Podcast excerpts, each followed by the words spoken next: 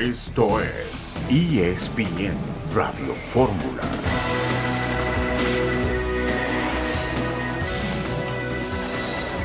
Un saludo en este día que es eh, miércoles 28 de junio de 2023. Estamos aquí en esta emisión multimedia de ESPN Radio Fórmula. John, buenas tardes. Hola Betito, Pietra, un saludo. Pues el Tata ya agarró chamba y es técnico del Inter de Miami. Eh, hoy que andaba de metiche tratando de averiguar qué va a firmar el América, me dice, mira John, vamos solamente por un 9, es lo único que, que nos hace falta y te puedo decir que es mentira lo que se publicó hoy en récord y creo que América va a responder de una manera tajante sobre lo que se, se, manejó hoy en récord de que hubo corrupción en la compra de unos equipos de gente del cuerpo técnico del Tano. Entonces, el América está muy molesto y me dicen, ya no molestes, ya llegará el 9. Correcto, John, y estaremos muy pendientes de ello. La selección ya está en Arizona para enfrentar mañana al equipo de Haití. El equipo de México es líder en el medallero de los Juegos Centroamericanos. El Guadalajara buscaría Jorge Pietrasanta, buenas tardes, repatriar a Chucky Lozano y Eric Gutiérrez. Sí, sí, Beto, ¿cómo estás? Un saludo también para, para John. Es el que está ya muy cerca, Eric Gutiérrez, que hace algunos años se fue al fútbol de los Países Bajos, campeón un par de ocasiones de la Supercopa y, y otro par de ocasiones de la Copa de, de allá de la Liga de Eredivisie y está muy cerca de regresar. Lo que se me hace casi imposible es lo del Chucky Lozano, porque realmente lo que está pidiendo el Napoli por el Chucky, tengo entendido que son 25 millones de, euros, entonces está un poquito complicado. Y parece que la cifra del Guti ronda por los 5, entonces ya está muy cerca de, de, regresar. A mí no me gusta, ya lo platicaremos, pero a mí no, no, no me gusta. Tiene 28 años. Correcto, Jorge. Sobre este tema nos habla Jesús Bernal en esta tarde. Jesús, mucho gusto en saludarte. Saludos, saludos Beto, compañeros, muy buena tarde. Así es, ¿no? Son eh, los dos nombres que, de los cuales se ha hablado en las últimas horas, pero en realidad el que tiene posibilidades de venir a Chivas solamente es Eric El Guti Gutiérrez, quien está pues cerca de arreglar esta situación. De hecho, él está en, eh, de vacaciones en México, ¿no? En la ciudad de Los Mochis, ahí en el estado de Sinaloa, de donde es oriundo y, pues el tema está avanzando para que pueda firmar como jugador de las Chivas. En el caso del Chucky Lozano, eh, simplemente fue un, sondeo, ¿no? Para saber cuál era la situación que tiene ante el club, pero es evidente que 25 millones de euros pues no, son, son impagables eh, para el equipo del Guadalajara y no hay intención de, de traer el Chucky a la escuadra de las Chivas. De hecho, el técnico Felko Paunovic le solicitó a su directiva dos refuerzos más. El caso de un mediocampista que se lo podrían cumplir eh, si se concreta el tema de Eric Gutiérrez y el tema de un delantero, que es donde el Guadalajara está intentando la situación con Kansas City de convencerlos para que dejen salir a Alan Pulido y si no, el plan B sería Luca Martínez Dupuy, quien recientemente jugó, jugó el Maurice Robeló con la selección mexicana sub-23, Beto. Exacto, este prospecto joven interesante. Eh, Jesús, ¿quieres decir algo más? Sí, mencionar que el equipo descansó hoy, mañana comienzan la preparación para la fecha 1. ¿Por qué hasta el jueves? Porque a Chivas le toca jugar el lunes contra León, el lunes 3 de julio. Entonces, ese margencito les dio la oportunidad de tomar un respiro el día de hoy y mañana reportar los entrenamientos ya previo al arranque del torneo. Perfecto, Jesús. Muchas gracias por la información. Buenas tardes. Buenas tardes. Eh, por otro lado, John, murió Ryan Mallet, que fuera mariscal de campo suplente en los Patriotas de Tom Brady. Sí, sí, de esas sorpresas que de repente te, te sacan de onda, ¿no? Y que lo estabas viendo en redes y dices, pues en paz descanse, de esos, pues siempre que se va algún joven adelante, ¿no? Como, como en Grupo Fórmula que he escuchado Ángel Céspedes, se, se, nos adelantó hace unos días, Beto era buen amigo mío del Chapultepec, hoy hay una misa en Santa Teresita a las 8 de la noche si quieren ir a, a la misa de Ángel Céspedes, un, un buen amigo de Grupo Fórmula de la familia Escárraga un recuerdo para él con cariño. Vamos a una pausa y volveremos enseguida en este miércoles en ESPN Radio Fórmula.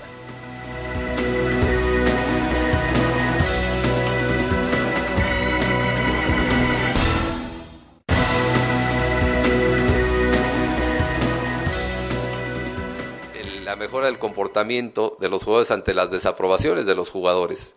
Y con esto evitaremos lo que nos sucedió en la jugada 13 del torneo pasado en el partido América contra León. Nosotros nos sentimos eh, eh, comprometidos en esa situación de lo que aconteció y no queremos volverla a ver. Y no la vamos a volver a ver de parte del lado de los, de los árbitros. Entonces, a partir de este torneo, bueno, a partir del domingo pasado ya lo vieron, los jugadores, cuando vayan en bloque a tratar de cuestionar la decisión del árbitro, van a ser amonestados. Posiblemente sea la eh, única ocasión en que el árbitro tenga que mostrar la tarjeta muy cerca del, del rostro, porque si el jugador se acerca aquí, pues nomás me va a quedar levantar la tarjeta y mostrarlo, pero lo van a hacer de manera correcta, no van a hablar, simplemente la van a mostrar, porque eh, pensamos que se ha rebasado eh, las protestas hacia la autoridad. Y si queremos tener un mejor fútbol, tenemos que respetar a la autoridad que está impartiendo justicia, que está aplicando las reglas de juego como lo manda la regla número 5, y por lo tanto las tarjetas amarillas van a ser mostradas para jugadores que desaprueben por sistema o traten de presionar al árbitro. No queremos jugadores expulsados por desaprobar eso, que les quede claro, pero sí queremos este, marcar una pauta para evitar tantas desaprobaciones y tantas distracciones con los árbitros. Es la voz de Armando Archundia. Lo que les falta a los árbitros es autoridad y personalidad. Eh, pide respeto a la autoridad, pero yo pienso que muchas veces la autoridad no se da a respetar nuevas reglas arbitrales para el inminente torneo del fútbol mexicano. Marcelino, gusto en saludarte. Saludos, Heriberto, amigos de ESPN Radio Fórmula. Eh, esto fue dentro de la presentación del plan de trabajo y una orientación en cuanto a directrices arbitrales que dio la Comisión de Árbitros este día en las instalaciones de la Federación Mexicana de Fútbol en Toluca. Dentro de las principales eh, mm, innovaciones para la próxima temporada es que a partir de eh, este torneo se va a eh, añadir tiempo por los goles anotados en cada mitad. Por cada gol anotado se van a agregar 30 segundos al reloj, al tiempo añadido de del árbitro, debido a que es el promedio del tiempo que se pierde entre que cae el gol, la celebración y la reanudación del encuentro. Por eso, por el objetivo que tiene la Liga MX de convertirse en la liga en el mundo con más eh, con mayor tiempo efectivo de juego, están tratando de eh, impulsar esta medida también. Y en eh, otro tema de mm, el arbitraje de este día es que todavía está eh, en el aire el regreso de Fernando Hernández, no se tiene una fecha exacta para que el árbitro cumpla su castigo debido a que la comisión de árbitros busca que la liguilla cuente como parte del castigo. El árbitro Fernando Hernández cumplió ya cuatro partidos de jornada de, de temporada regular en el clausura 2023, pero buscan que eh, de ser posible los siete partidos de liguilla se le cuenten dentro de esta de este castigo, pero se van a tener a lo que dictamine la comisión disciplinaria. Están en pláticas con la comisión disciplinaria para saber en qué va a quedar el castigo y si se toma en cuenta eh, la liguilla como parte del castigo para el árbitro Fernando Hernández. Correcto, sí, porque el arma del árbitro es la tarjeta, no la rodilla. Eh, eh, Marcelino, ¿quieres decir algo más? Nada más, eh, Heriberto. Perfecto, Marcelino, muchas gracias por la información. Y es que, John, los jugadores se le van encima al árbitro, le echan montón y el árbitro luego ha sido muy tibio, me parece en general, en el fútbol mexicano, permite que lo manoteen, que le hagan cortes de manga, que se le pongan muy cerca. En fin, no es tanto aplicación de reglas, sino personalidad y autoridad. Y, se me viene a la mente Guiñac, por ejemplo, ¿no? Entonces, ¿qué? A la primera vez que a la primera que ladre Guiñac una amarilla y luego la roja, o cómo le vas a hacer? Es decir, creo que la esencia de, lo que quieren hacer es zapatero a sus zapatos, tu jugador, dedícate a lo tuyo, yo me dedico a revisar, yo soy el que decido, ya estoy harto que me estés insultando y gritando que chequemos, ok, perfecto, saca la amarilla, pero es una de esas que todo mundo haga su chamba, ¿no? Porque si de repente el árbitro no muestra personalidad, van a seguir las amarillas, porque a final de cuentas llega un momento y dice, me vale gorro, yo le voy a decir algo aunque, aunque me saquen la amarilla, ¿no? Yo creo que es, es, es sentar nuevas bases, pero que todo el mundo haga su chamba bien. Exactamente. Y Gignac, eh, Jorge, es justamente un, buen ejemplo porque es el típico jugador extraordinario, superestrella, personalidad, gran figura, pero que eh, intimida a los árbitros que se dejan intimidar.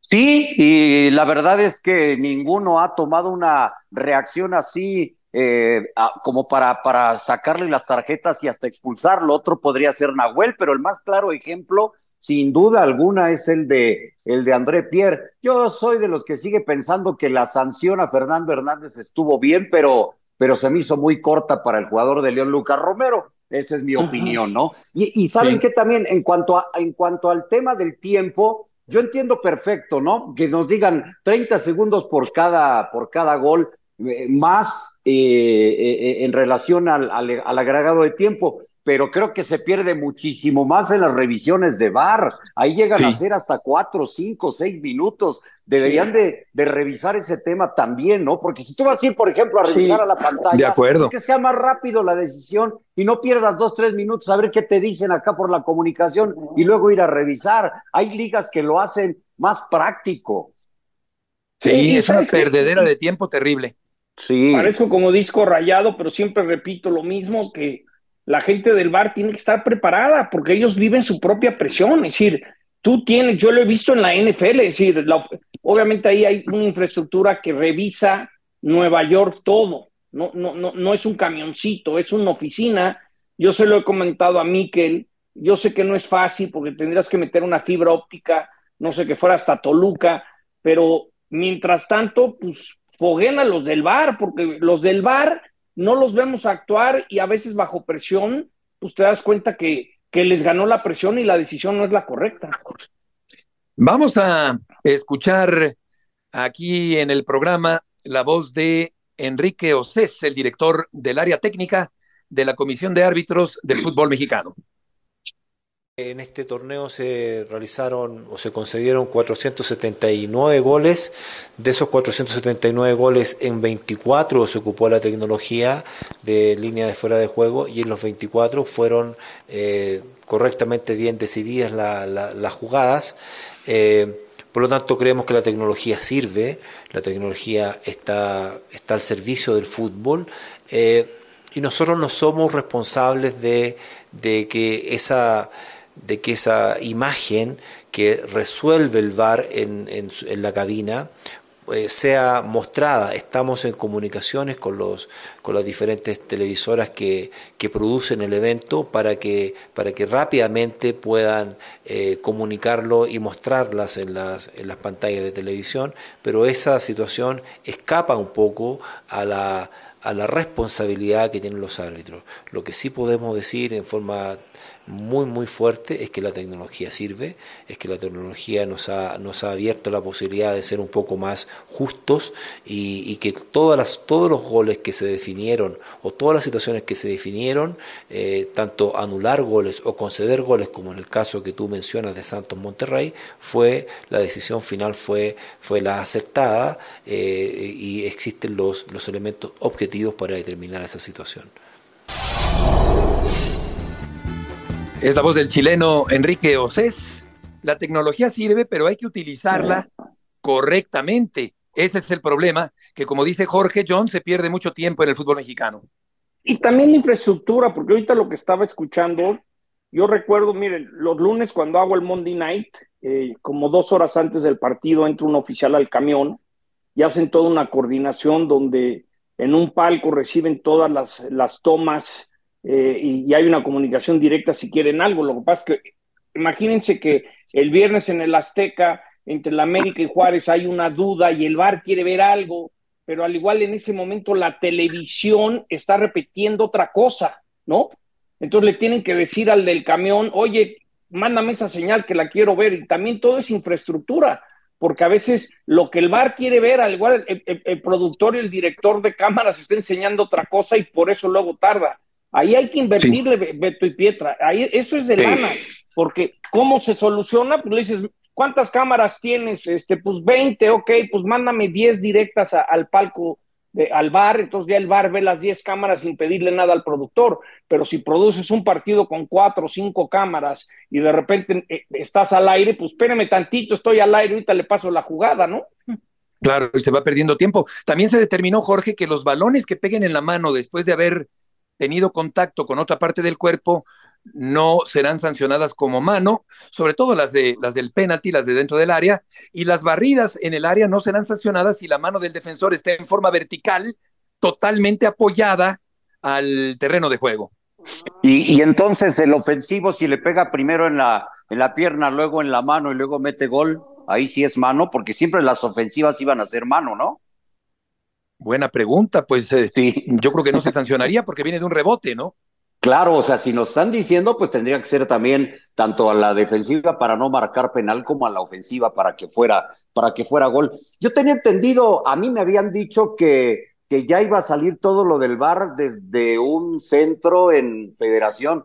No sé ni cómo le vayan a hacer y si sí ya lo vayan a aplicar. Ojalá. Pero entiendo Ah, bueno, que en la conferencia hoy, pero entiendo, John, que, que hoy en esta conferencia no dijeron nada, entonces no sé si. Yo le voy si- a si preguntar a todavía no. Miquel, porque es Ándale, sí. Sí, claro. Es lo mismo, a ver, y eso, una vez me tocó entrar al War Room de la NFL en Nueva York, en Park Avenue. Imagínense que en el partido otra vez del América Jaguares del viernes, en vez de tener un camioncito en el estadio, tienes una fibra que va directo a Toluca. Entonces Toluca tiene una oficina, un War Room donde hay más de tres personas. Vamos al corte, si John. hay, si hay partido, pues, lo puedes revisar, ¿no, Beto? Correcto. Vamos a una pausa y volveremos enseguida en esta tarde en ESPN Radio Fórmula.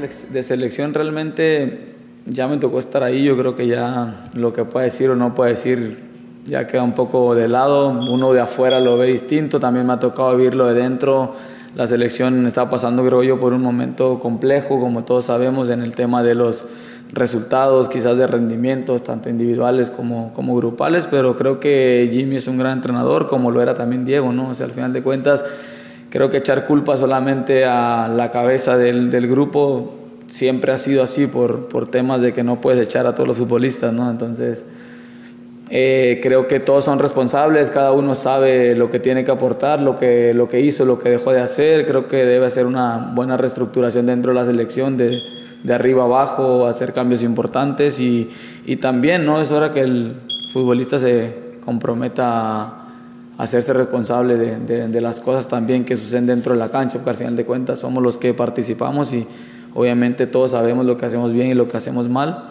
Ojalá sea un bonito proceso para Jimmy o, o para el que esté en este momento y que los jugadores puedan responder. Yo creo que tienen toda la capacidad para ganar la Copa Oro, tengo toda la confianza en la selección y obviamente que disfruten estar ahí, que son momentos bonitos y se debe demostrar que, que es un orgullo representar a México.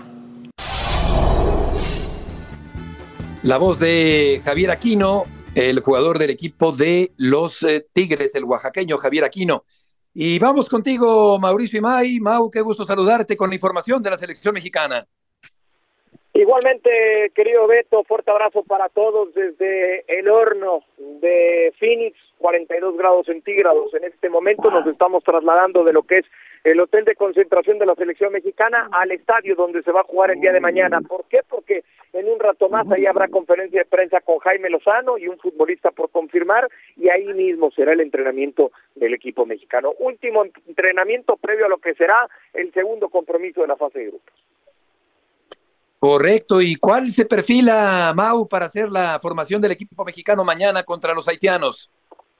A ver, eh, Beto, lunes y martes, Jaime Lozano no hizo eh, trabajo de cancha con los futbolistas que tuvieron minutos ante la selección de Honduras. Eso me lleva a pensar, ¿por qué no hizo trabajo de cancha? Eh, de acuerdo a lo que me cuentan, bueno, pues porque, porque quiere dosificar la carga de trabajo. Eh, son muy pocos o fueron muy pocos días eh, de descanso entre un partido y el otro y quiere tenerlos a todos al 100 físicamente. Eso me lleva a pensar que va a mantener la misma base de futbolistas que jugaron ante la selección de, de Honduras y con muchas probabilidades de repetir el mismo cuadro, de repetir el mismo once. Oye, Mau, ¿crees que Haití dé más pelea que Honduras? Sí, sí, sí, por supuesto. Eh, a ver, ya sucedió en la Copa Oro del 2019 en un partido de eliminatoria de eliminación directa, no me acuerdo si de cuartos de final o de semifinales, la selección de Haití le alargó el partido a la selección mexicana, llevándolo inclusive hasta el tiempo extra. Eh, dejándolo muy cerca, eh, estando muy cerca de eliminar a la selección mexicana de aquella de aquella competencia. Entonces, eh, eh, en ese en ese video se tuvieron que haber basado el cuerpo técnico para analizar lo que va a ser el compromiso del día de mañana. Sí dará más pelea con Honduras. Oye, Mau, te mando un abrazo. ¿Cómo maneja Jimmy respaldar a Henry, pero al mismo tiempo Chaquito sabe que su tiempo llegará? ¿Cómo le hace para para darles a entender que lo importante es ganar la Copa Oro, pero que todo el mundo esté contento de sus dos nueves. Eso, eh, eh, eso no va a ser fácil, John. Te mando, te mando un fuerte abrazo. Pero me dicen que es algo que maneja muy bien Jaime Lozano, eh, que es un, que es un técnico que suele estar muy cercano al futbolista y que cuando tiene que elegir por uno, sabiendo que muchas veces esa, esa decisión puede llegar a ser hasta injusta para el otro, suele explicárselo, suele hablarlo con él eh, para que lo vaya asimilando, lo vaya digiriendo y vaya entendiendo el rol que, que tiene que jugar dentro del, del grupo. Henry Martín fue su nueve, Henry Martín fue su delantero en los Juegos Olímpicos, entendiendo que eran otros los momentos de los dos delanteros. Hoy es muy bueno el momento que vive eh, Santiago Jiménez en el conjunto del Feyenoord y veremos, veremos si mañana repite Henry Martín seguramente el tercer compromiso, en dado caso de que se le gane a la selección de Haití, bueno, pues ahí sí vendrá una rotación considerable y en esos movimientos seguramente se verá involucrado el centro delantero. Pero sí, el arranque de esta Copa Oro creo que nos podemos ir dando una idea cuál va a ser el once de gala para Jaime Lozano. Don Mauricio, le mando un, un abrazo. Eh, tú, has, tú has hecho una cobertura de muchas Copas Oro, mucha selección nacional, te has dado cuenta incluso anteriormente en una empresa que tiene los derechos de transmisión, otra que no tiene los derechos de transmisión, y nos hemos dado cuenta también que el trato no es el mismo. En la actualidad, en estos momentos, con un comisionado, un nuevo presidente de la federación y toda estructura que se tiene ahora sí ha cambiado en relación al trato con los medios de comunicación? Porque hablamos mucho de que están muy cómodos con Jimmy Lozano, los jugadores, todo cambió en cuanto a la relación medios con todo el entorno. Pietra, te mando un fuerte abrazo, te saludo con mucho gusto. A ver, eh, Hoy hablar de que eso ha cambiado sería mentirte. ¿Por qué? Porque los contactos que hemos tenido con los futbolistas y con el cuerpo técnico han sido contactos oficiales por medio de la competencia. Las 24 horas antes del partido, la conferencia de prensa que vamos a tener con Jaime Lozano y un futbolista el día de hoy, y lo que es la conferencia de prensa post partido y la zona mixta. Eso es de manera oficial por parte de la competencia. Me dicen que en el plan del nuevo comisionado presidente sí existe, sí existe una mayor, mayor apertura con los medios de comunicación. Esta selección mexicana en los últimos años, inclusive para los medios con derechos, ha sido una selección hermética, una selección muy aislada, una selección que tiene muy poco contacto con los medios de comunicación, insisto, eh, incluyendo a los que tienen derechos. Me dicen que en el nuevo plan, en el nuevo proyecto, que esto lo empezaremos a ver después de la fecha FIFA de septiembre, una vez que no es, que no estén en una competencia oficial, ahí empezaremos a ver si de verdad se ejerce ese e, e, esas nuevas ideas y ese nuevo plan que que se tiene, pero sí existe esa idea de tener una mayor cercanía con los medios de comunicación, entendiendo que nosotros jugamos solamente un rol que es ser el vínculo entre el seleccionado y el aficionado. Sí. Fíjate, Mau, es muy buen tema porque en su momento Juan Carlos Rodríguez, cuando estaba a cargo de TUDN y Televisa de Deportes, él fue el que pidió que no se transmitieran las conferencias de prensa en vivo si no tenías derechos, ¿no? Entonces ahora que había un partido de Zoom, va a ser interesante que el que en su, el que en su momento lo, lo implementó, ahora lo, lo quite o no lo quite, ¿no? Porque siempre esa es la duda de que puedes ir en vivo o no puedes ir en vivo y quién tiene el derecho a decírtelo, ¿no? Sí, sí, sí, eh, eso, eso en septiembre lo, lo vamos a ver, John, a ver qué tanta apertura existe. Eh, en septiembre habrán dos partidos importantes que no serán Zoom, que no se jugarán en Estados Unidos, y, y, ahí podremos saber si, si en realidad existió esa, esa apertura. Solo el tiempo nos lo dirá. Este, ir al CAR y que te digan que no puedes ir en vivo como reportero, te da, a mí me da vergüenza, me da vergüenza que en mi país no me dejen ir en vivo en una conferencia de prensa, que me invitaste a una conferencia de prensa, ¿no? Sí, eh, sí, sí, tienes, tienes toda la razón, porque yo, a ver, lo, lo viví de los dos lados, ¿no? Lo viví transmitiendo y teniendo los derechos, lo he vivido acá sin tener los derechos y sin tener la posibilidad de, de, de transmitirlo. A mí por lo que me dicen, porque sí lo pregunté, a mí por lo que me dicen es, va a haber mayor apertura, va a haber mayor cercanía con ustedes, veremos si esto se cumple a partir de septiembre, que hay un, ya les digo, una gira importante, se las voy adelantando, es por Europa, se va a jugar en Londres, no contra rivales europeos, bueno, de una vez se los digo, contra Arabia Saudita y contra Corea del Sur. Ah, mira. mejor que jugar contra Bolivia en Los Ángeles, ¿no? Sí. Exactamente. Y, y, el, y la siguiente fecha Zoom, la siguiente fecha FIFA, que sí será Zoom, se va a jugar contra Alemania en Estados Unidos en el mes de octubre. Así que le vienen, le vienen cuatro partidos de preparación muy interesantes, eh, dos en Europa en septiembre y los otros dos en octubre. Sí en Estados Unidos, uno contra Estados, uno contra Alemania ya confirmado y el otro todavía se está buscando rival. Claro, y aquí, aquí estamos tres ex televisos que conocemos esta situación de los derechos, de los famosos derechos. Mau, muchas gracias por la información. Nada que agradecer, caballero. Les mando un fuerte abrazo a todos. Un abrazo grande, querido Mau, allá en Estados Unidos. Y por lo que toca la alineación, ya para terminar este tema, Jorge, ¿tú ves el aparato ofensivo mejor con eh, Jiménez o con Martín? Yo, a mí me gusta más eh, un centro delantero como, como el Chaquito Jiménez, ¿no? Ha adquirido mucha fuerza, tiene potencia, tiene una buena definición, aunque el otro día tuvo una media hora que le dio el técnico y no la pudo concretar, ¿no? Ah, yo preferiría, los dos están muy parejitos, ¿eh? Pero yo sí me inclino un poquito por pensar en, en eh, Santi Jiménez, aunque tiene un poco más de juego, digamos, eh, más allá del área, el mismo Henry Martín. Yo, si, me preguntas, prefiero al Chaquito. El Chaquito que además eh, John atraviesa por un buen momento y sin embargo no ha sido titular eh, con la selección mexicana. Lo que pasa es que, bueno, la competencia es sana, pero si, si Jimmy piensa que debe ser Henry, tendrá sus razones y tendremos que dar el, el beneficio de la duda, ¿no? Eso es parte de lo que es ahorita y de lo que hablamos con Mao yo nomás pido porque cuando hay crisis nos invitan a comidas y, hay que hablar y, todos vivimos de esto y todos somos juntos, todos somos mexicanos y cuando las cosas andan bien ni te voltean, ahora sí que ni te parpadean. Ojalá sea constante esto, Pietra. Totalmente, porque sí, se, se, vive muy diferente, muy distinto, honestamente, y, la apertura Vamos al corte. que ya ha dicho eh, la bomba, pues ojalá, como dice Mouse, concreto. Volveremos enseguida en ESPN Radio Fórmula.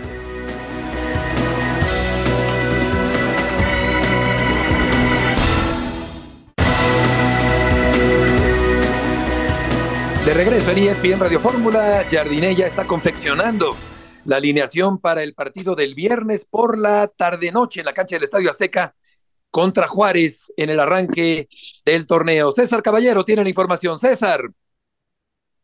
César está por ahí. No está César, hay que preguntarle si sabe quién es el 9 que están buscando. Sí, y, y con qué 9 va a jugar el viernes. Oye, sí, buena pregunta. Yo creo que no hay ninguno, ¿verdad? Porque. Pues no, Mozumbitos será. Está Leo Suárez, está Brian Rodríguez por afuera, pero ¿quién va a jugar ahí en el centro delantero, no? Si es que, si es que lo utiliza. Y, sabes qué es, y yo le quiero preguntar si hay algún chavito que de repente de la nada nos sorprenden. Yo, por ejemplo, hace uno, hace como dos meses escuché de un, de un chavo que me decían que era el crack, uno que se llama Diego Monroy, que está creo que en la sub 18, ¿no? Por ahí es cuando de repente te puedes llevar una grata sorpresa y y algún debut, dadas las circunstancias. ya tenemos a César. ¿no? Tengo ganas de preguntárselo a César. Podría ser, sí, y va a jugar Jiménez en la portería porque Malagón está con la selección mexicana. César. Hola, Beto, ¿cómo están? Qué gusto saludarlos. Hoy el América tuvo su penúltimo entrenamiento antes del debut en el torneo el viernes por la noche, partido que también será la presentación oficial de Andrés Jardine como técnico de las Águilas. Muchas dudas las que tiene el brasileño de cómo va a alinear el próximo viernes por la noche. Tiene algunas certezas de futbolistas que van a estar en el terreno de juego, como ustedes lo decían, Oscar Jiménez va a estar en la portería, Néstor Araujo, Kevin Álvarez, y de ahí empiezan las dudas pones a Cáceres o pones a Lara en la compañía de la central, Luis Fuentes o Chava Reyes en el lateral izquierdo, en el medio campo lo más probable es que veamos a Richard y lo veamos haciendo pareja con Jonathan Dos Santos para que delante de ellos esté Diego Valdés, pero en el ataque también tienes que decidir si vas con dos puntas, si es que prefiere solamente un solo punta y dos extremos muy abiertos, lo que es muy probable es que veamos a Leo Suárez y a Brian Rodríguez. Entonces, hay todavía muchas incógnitas respecto a lo que pueda presentar el nuevo técnico del América. Hay que recordar que todavía hay un entrenamiento más el día de mañana por la mañana en el Nido de Cuapa y es probable que ahí ya tengamos un poco más de certezas con respecto a lo que va a alinear André Jardiné. César, eh, comentaba hace ratito de eh, ¿Hay algún nombre o algún chavito que de repente, yo había escuchado el nombre de un chavo, Diego Monroy, ¿hay alguien que dirías, oye, por ahí recibe la oportunidad única, dadas las circunstancias, y es como su gran oportunidad? Hola Johnny, ¿cómo estás? Qué gusto saludarte. De Diego es un chico, un delantero que quedó campeón de goleo con la sub-18 del América, que tiene muy buena formación, tiene muchísimas cualidades y que también está en el radar del primer equipo americanista. Te puedo decir que hay varios elementos de las fuerzas básicas azul cremas que esta semana estuvieron trabajando con el primer equipo. Entre algunos de los nombres podemos hablar de Ralph Orkin, que es un lateral izquierdo, estuvo Juan Cantú, que fue el campeón de goleo eh, de las divisiones inferiores hace apenas seis meses, está Román Martínez, que ya tiene experiencia en primera división, estuvo también Román eh, Ramón Juárez, un tipo que conoce a Jardine de su paso con San Luis, donde Ramón estuvo a préstamo. Hay otros más, como Sergio de los Ríos, que marcó gol en el último amistoso. Está Sebastián Martínez, quien también ya tuvo minutos eh, de primera división. Yo creo que estos nombres son los que más posibilidades tienen de ver minutos en primera división en este torneo, porque ya de alguna manera están en la parte final de su proceso, al igual de gente como Miguel Ramírez, que es mediocampista, que de alguna manera podría también ser una opción más ante la baja de Álvaro Fidalgo. Muchas dudas todavía las que existen, pero en el tema de canteranos, estos son los chicos que han estado trabajando con el primer equipo americanista toda esta semana y que no nos debe de extrañar si los vemos en la primer convocatoria de Andrés Jardiné. El otro día nos decías, César, y te mando un abrazo, que eh, comentabas que Mauro Lainer regresó al equipo. Te pregunto, si entra en planes, ¿va a seguir ahí? Y, y, entonces habría la posibilidad de ver a Brian Rodríguez como centro delantero el viernes y que jugara Laines. Hola Pietra, ¿cómo estás? Qué gusto saludarte hermano. Sí, todavía Mauro Lainez se mantiene trabajando en el nido de Cuapa, eso abre mucho las posibilidades de que se pueda quedar el jugador para tener una segunda etapa con el conjunto americanista. Lo que sé es que hasta el momento André Jardinés sí cuenta con él, lo tiene como una opción ya sea como lateral izquierdo o también como extremo izquierdo. Hay que recordar que Mauro tiene esa dualidad de poder jugar por todo ese largo y ancho de la banda izquierda. Entonces, hasta este momento se mantiene trabajando con el conjunto de América y como tú lo dices, es una opción que podría abrir la puerta para que Brian Rodríguez se mueva al centro y pueda jugar como centro delantero acompañado con una segunda punta o en algún momento lo pueda hacer en solitario. Pero la opción de Mauro, ahí está, sigue vigente, sigue trabajando con el resto del equipo y seguramente mañana vamos a tener ya una respuesta concreta, primero cuando hablemos con Andrés Jardiné en conferencia de prensa y también cuando ya veamos los registros de los equipos para el próximo certamen. César, comentaba al principio que en la directiva de la América me dijeron hoy que había mucha molestia de lo que se publicó hoy en récord, de que si hubo corrupción en el cuerpo técnico del Tano. ¿Tú qué sabes de este tema? Mira, es difícil hablar del tema porque de entrada, bueno, mi participación aquí no es para desmentir a nadie, ni tampoco para atacar a ninguno de mis colegas. Tengo el gusto de conocer al reportero que firmó la nota, es muy buen tipo, me llevo muy bien con él. Lo que yo sé es que nos está un poco sesgada la, la información. Hay que recordar también, se habla del cuerpo técnico del Tano, pero echemos hacia atrás las cosas y Pacione no era un tipo que fuera director, eh, que fuera parte del cuerpo técnico del Tano. Parcione llegó en 2018, él era un institucional. Entonces América fue el que lo llevó para allá, no era parte del cuerpo técnico de Fernando Ortiz. Hay otra situación. Pasione, antes de que dara el salto junto con Ortiz a la primera división, él era un preparador físico de juveniles, entonces pues no tenía ningún tipo de injerencia en este tipo de situaciones. Si nos vamos a ese tipo de cosas y de datos, suena sesgada la información. Entonces, repito, yo no vengo aquí a desmentir a nadie, es simplemente lo que yo sé, pero bueno, al final de cuentas, todos, todos tienen sus fuentes, ¿no? Sí, yo como reportero lo que sé es que están muy molestos en, los, en la cúpula del América, pero bueno, ya, ya será del América desmentir esto o no. Sí, y volvemos a lo mismo. Pasión era un tipo que era un preparador físico, uno más de los que hay en el club, como se quedó ahorita Paco Martínez a ser un auxiliar institucional de André Jardiné. Entonces, eh, es difícil, en el tema de Pacione no tenía ningún tipo de injerencia en lo que es el gimnasio de la institución, incluso las remodelaciones se dieron antes de, de que estas situaciones supuestamente se hubieran dado y volvemos a lo mismo.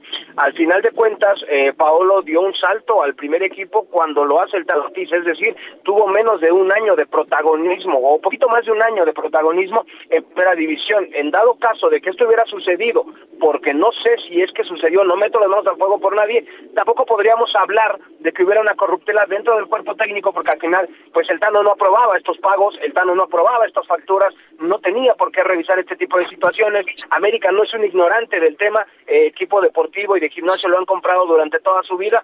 Habría que ver realmente un poquito más a fondo esta situación. De momento suena un poco sesgado, pero sí tiene razón, hay molestia en la directiva americanista. César, muchas gracias por la información. Saludos, excelente tarde. Buenas tardes. Igualmente vamos a escuchar a Lisandro Magallán, el defensa argentino de los Pumas de la Universidad. Y la camiseta, es un equipo con mucha historia, un equipo muy importante en, en- en este país, en esta liga, y tiene unos desafíos muy, muy grandes y, y como jugador, cuando te plantean esos desafíos es difícil decirle que no. Y bueno, por ahí el reto es eh, fortalecer todo, cada aspecto del equipo. Eh, hoy, yo soy defensor, así que intentaré dar lo mejor de mí para ayudar a mis compañeros en la parte defensiva. Eh, ahora en estos días, mira, recién acabo de, acabo de salir, así que esa yo estoy listo, para jugar estoy listo, así que espero lo antes posible poder unirme al equipo y bueno, pues quedar a la disposición del entrenador. Así que ya está listo este nuevo jugador Magallán del equipo de los Pumas de la Universidad. Adriana, mucho gusto en saludarte la tarde de hoy. ¿Qué tal, Beto? El gusto es mío. Pues sí, ya escuchábamos al cuarto refuerzo del equipo de los Pumas, que arribó muy temprano este miércoles a la capital del país.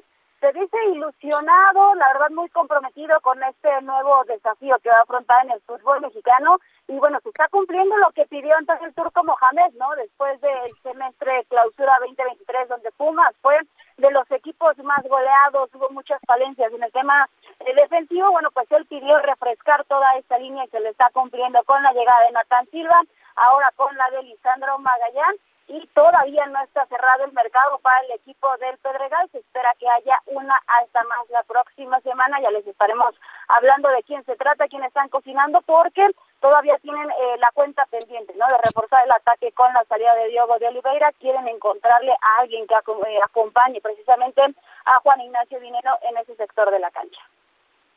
Sí, vamos a ver cómo le va al platense eh, Magallán, eh, que estuvo en el Elche, allá en España, llega a ser dirigido por Antonio Mohamed para este torneo que está por comenzar. Y se dio una situación muy peculiar en los Juegos Centroamericanos, Adriana, con respecto al 1-2-3 que había logrado eh, México en eh, eh, una de las pruebas eh, que lo convierten en uno de los equipos eh, de los contingentes más ganadores de medallas en el certamen de los Juegos Centroamericanos. Sí, Beto, la verdad es que va el quinto día de actividades. México recupera el primer lugar en, en ese medallero, ya superando a la delegación de Colombia. Van más de 40 medallas de oro para la delegación mexicana y apuntabas muy bien esta situación que se dio en el tiro con, con pistola, la cubana, ¿no? Que devuelve esta medalla a la mexicana. Es un momento Sí. prácticamente de fair play en los Juegos Centroamericanos y del Caribe. Esto después de que México hiciera el 1, 2 y 3 en tiro deportivo y bueno, una situación que por reglamento no puede suceder. Ante este hecho, la mexicana se dio su presea de bronce. Sin embargo, insisto, en un momento de fair play fue la representante de Cuba que dice no es mi medalla y bueno, regresa esta de manera simbólica, sí, a la representante mexicana, sin embargo en el documento va a quedar solamente México con la medalla de oro y de plata, pero bueno, la delegación está teniendo una muy buena participación, hoy se sumaron a más preseas en el tema, en las disciplinas de remo, remo en conjunto también, el tema de surf, que dio dos preseas muy temprano, y bueno, seguiremos viendo cómo continúa la participación de la delegación mexicana, donde el reto que tienen ahora es apuntar para los Juegos Panamericanos, escalar todavía o mantener más bien ese primer lugar en el medallero. Veremos si lo pueden conseguir porque aún restan bastantes días de actividad y viene lo más fuerte también los clavados. Yo, yo nomás quería ahora, Adriana, comentar, si esto no es una kermés, un atleta que se pasa años practicando para ir a una competencia y ahora resulta que pues, esto no es, no es como, un kinder, una primaria, que no quieres que todo el mundo se lleve todo. yo creo que es increíble que, que, cualquier país gane las tres medallas y, digas, no, pues no te puedes llevar todo, pues esto no. yo, esta regla, cuando yo leí, no sé qué opinen, dije, pues esto es, parece como que eh, eh, en cuarto de primaria, un concurso para que todo el mundo se ganara una medalla, ¿no? Esto se me hace, se me hace poco profesional, la verdad. ¿eh? Totalmente. Sí, bueno, fue la mexicana Alejandra Cervantes, ¿no? La que tuvo que dar esa medalla, pero al final la cubana Laina Pérez reconoce que en el tema del tiro deportivo pues fue superada, ¿no? Regresa esa, esa medalla como del momento de fair play que les comparto, pero insisto, sí, sí es un, un momento de mucha confusión y coincido contigo, John. La verdad es que es algo que no debería de pasar. Si lo están ganando de manera legal o de manera deportiva, bueno, es una regla, una regla, perdón, absurda. México tenía el 1, 2 y 3.